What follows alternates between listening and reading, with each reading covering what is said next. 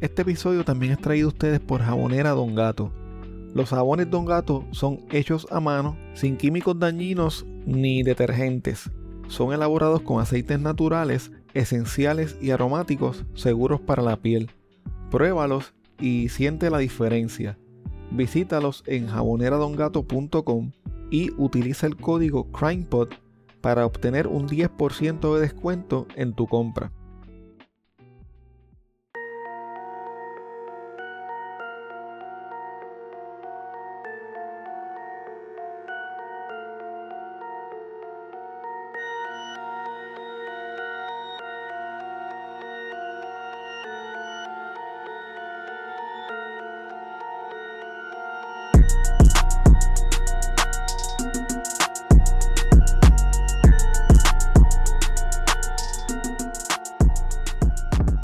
Mi nombre es Armando y espero que te encuentres bien. Antes de comenzar este episodio, quiero invitarte a que te unas a mi Patreon visitando patreon.com diagonal crimepodpr. Así puedes apoyar este proyecto independiente y tener acceso a contenido exclusivo que utilizo para investigar los casos. Tu colaboración permitirá que este proyecto pueda seguir semana tras semana reseñando temas como los que escucharás en el día de hoy. Si tienes un negocio propio o eres parte de alguna empresa que le gustaría anunciarse en este espacio, puedes comunicarte conmigo a través de correo electrónico a crimepodpr.outlook.com. Recuerda también seguir a CrimePodPR en Facebook, Twitter e Instagram. Suscribirte en Apple Podcast, Spotify o en tu aplicación favorita para podcast. Y, bien importante, dejar una reseña o review de 5 estrellas.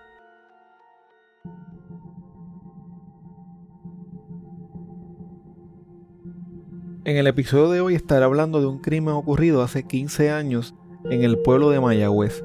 Un joven estudiante universitario se encontraba en un restaurante de comida rápida compartiendo con unas amistades cuando un hombre que se encontraba en el lugar comenzó a hostigar a una de las jóvenes del grupo que acompañaba al joven, provocando una situación muy lamentable. Ninguna de las personas que estuvo allí esa noche se podía imaginar lo que estaba por acontecer.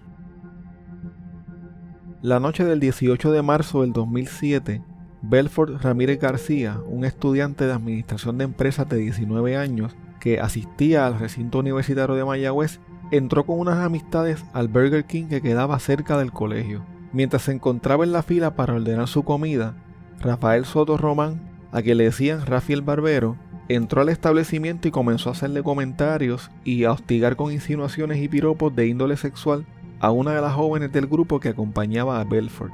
Al parecer, estos comentarios incomodaron a Belfort y a todos los que estaban allí, y él salió en defensa de su amiga y le dijo algunas palabras a Rafael para que la dejara quieta.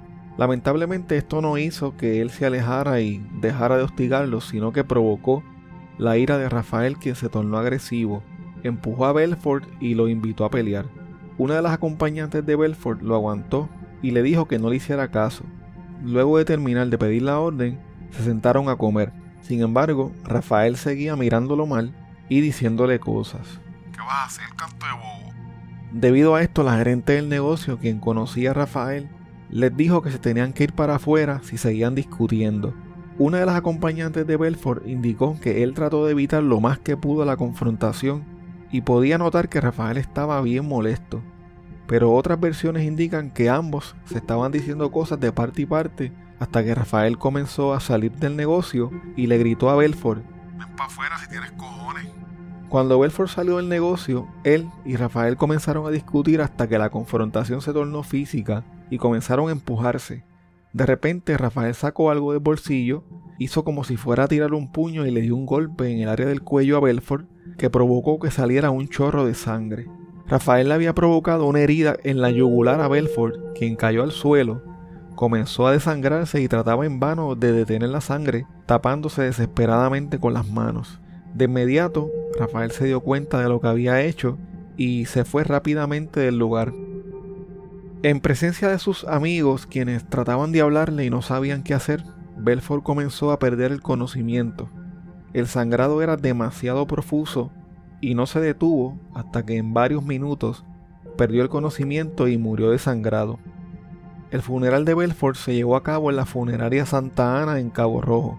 Luego de salir de la funeraria el 21 de marzo del 2007, un día muy triste para la familia de Belfort Ramírez y para las personas que lo conocieron, fue sepultado en medio de aplausos y de una fuerte lluvia en el cementerio Los Robles Memorial Park del mismo pueblo. Un grupo de agentes del CIC estuvo presente para darle seguridad a los testigos del asesinato que se encontraban en el cementerio. El padre de Belfort, quien lleva el mismo nombre, ofreció un conmovedor mensaje agradeciendo a todas las personas que lo acompañaron a él y a su familia durante esta terrible tragedia. También les pidió a los medios noticiosos que por favor no tomaran fotos ni videos del sepelio ni de las personas que estaban allí presentes porque habían recibido amenazas. Ustedes no saben el miedo que nos da como padres cada vez que ustedes salen. La maldad está donde quiera. Cuando yo estuve enfermo del corazón, mi hijo fue el que me sacó del hoyo con sus consejos. También hizo lo mismo con mi papá. Belfort le hacía prácticamente todo a su abuelo. Lo llevaba al médico, lo bañaba y atendía sus cuentas. Él estaba demasiado maduro para su edad, intelectualmente hablando, pero no estaba preparado para la maldad que hay hoy en día en Puerto Rico. Rafael Soto Román fue arrestado por haber herido mortalmente a Belfort Ramírez. Al momento de su arresto estaba libre bajo palabra, luego de haber sido convicto por narcotráfico en el foro federal. Rafael Soto fue acusado de asesinato en primer grado y violaciones a la ley de armas.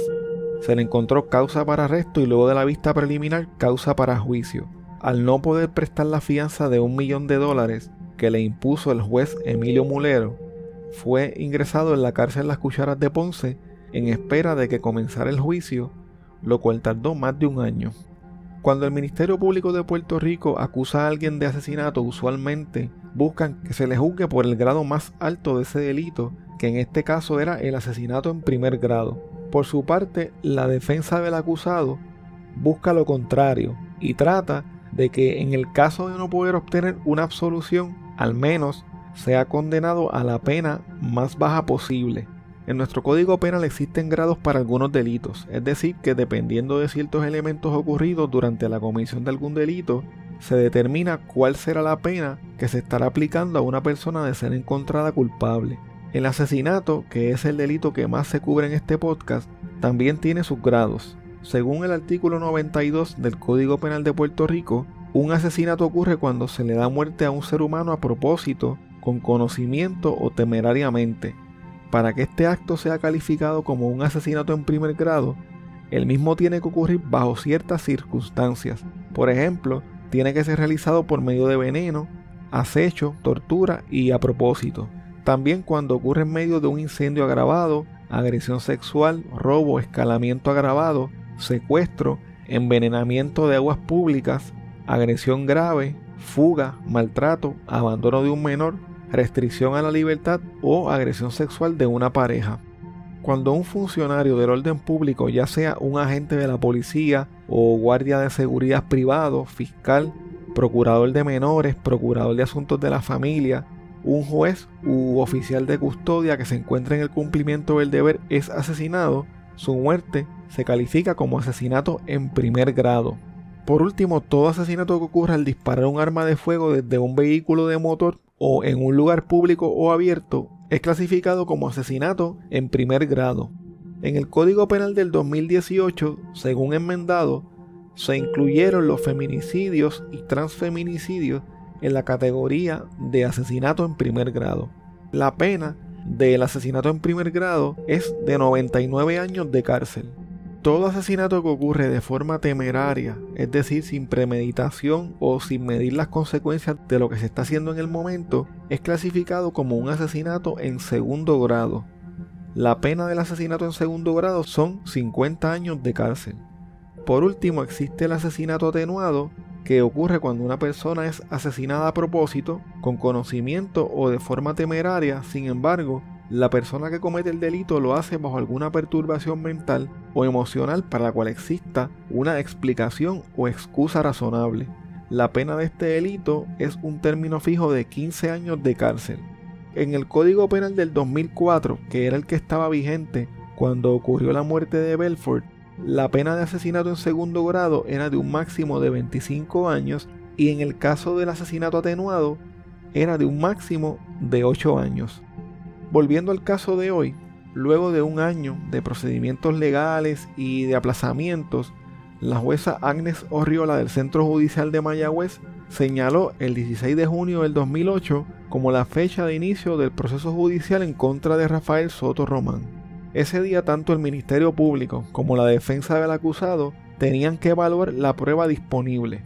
Antes del comienzo del juicio, los abogados de Rafael Soto le solicitaron al tribunal que se hiciera una investigación del proceso de vista preliminar debido a que la jueza Carmen Lugo, quien estuvo a cargo de esta etapa del proceso, era hermana del licenciado Aníbal Lugo, abogado del papá de Belfort. Esto, según la defensa de Rafael, representaba un conflicto y a su entender ella se tenía que haber inhibido el proceso.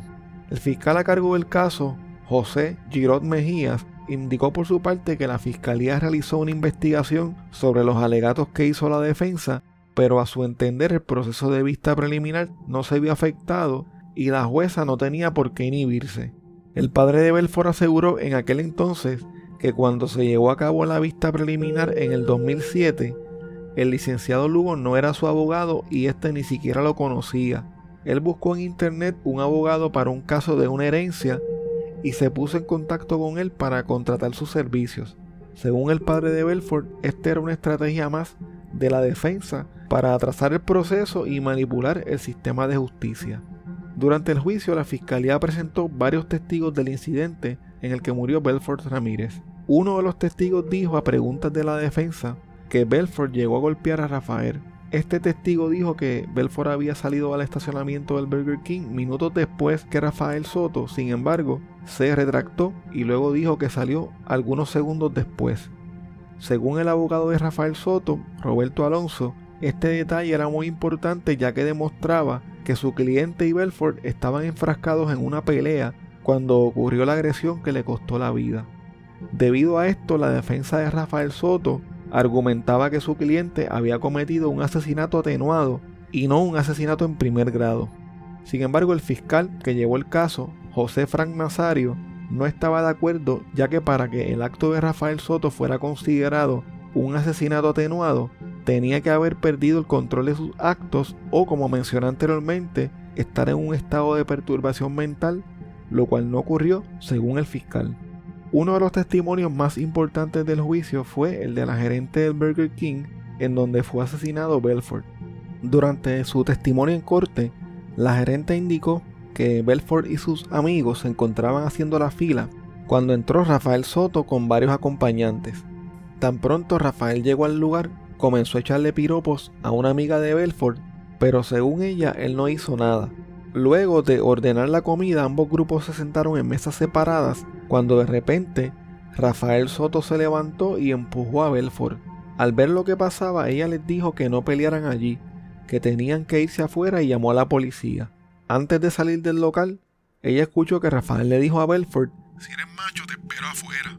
Mirando a través del cristal del restaurante, la gerente vio a los dos cuadrarse para pelear y observó cuando Rafael sacó algo de su bolsillo y cortó a Belfort en el cuello.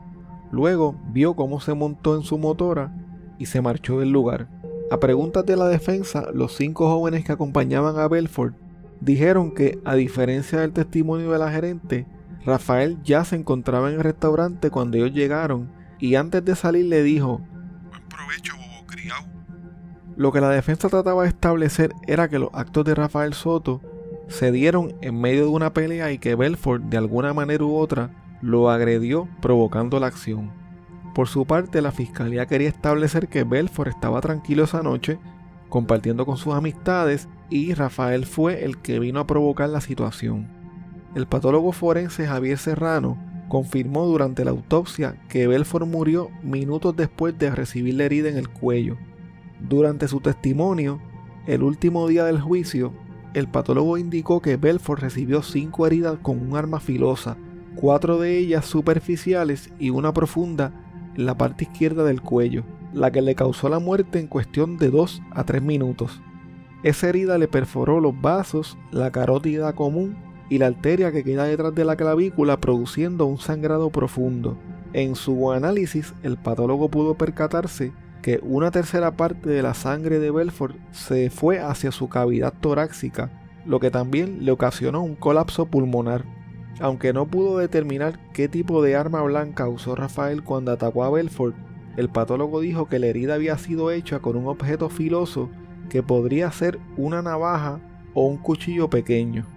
En el examen toxicológico que se le realizó a Belfort, el patólogo informó que el joven arrojó un .12% de alcohol en la sangre y .14 en la orina. Aunque se esperaba que la defensa de Rafael presentara el testimonio de un psiquiatra que iba a tratar de demostrar que la muerte de Belfort era un asesinato atenuado, producto de un arrebato de cólera, la defensa decidió someter el caso sin presentar este testimonio, ya que ellos entendían que la prueba desfilada durante el juicio era suficiente para demostrar que había ocurrido un asesinato atenuado. En agosto del 2008, luego de presentarse la prueba y los testimonios de la Fiscalía y de la defensa, el caso fue sometido al tribunal. El 25 de septiembre, las partes presentaron sus informes finales. Rafael Soto Román fue encontrado culpable por la jueza Agnes Orriola Collado de asesinato en segundo grado por la muerte de Belfort Ramírez García y por violación a la ley de armas de Puerto Rico. Antes de la sentencia, la fiscalía le solicitó a la jueza que le impusiera la pena máxima de ambos delitos, 25 años por el asesinato en segundo grado y 12 por la ley de armas. La defensa de Rafael Soto, por su parte, solicitó una reconsideración, ya que en su opinión no se había configurado el delito de asesinato en segundo grado y no se había aprobado la violación a la ley de armas.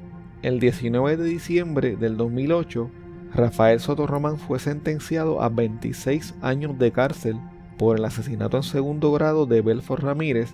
Sin embargo, debido a que el Ministerio Público ni los agentes investigadores del caso lograron recuperar ni presentar el arma homicida, el cargo de ley de armas fue desestimado.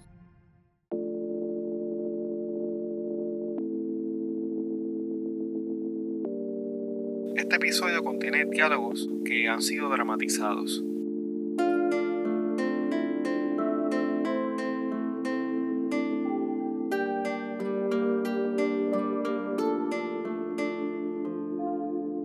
Bueno, hasta aquí el episodio de hoy.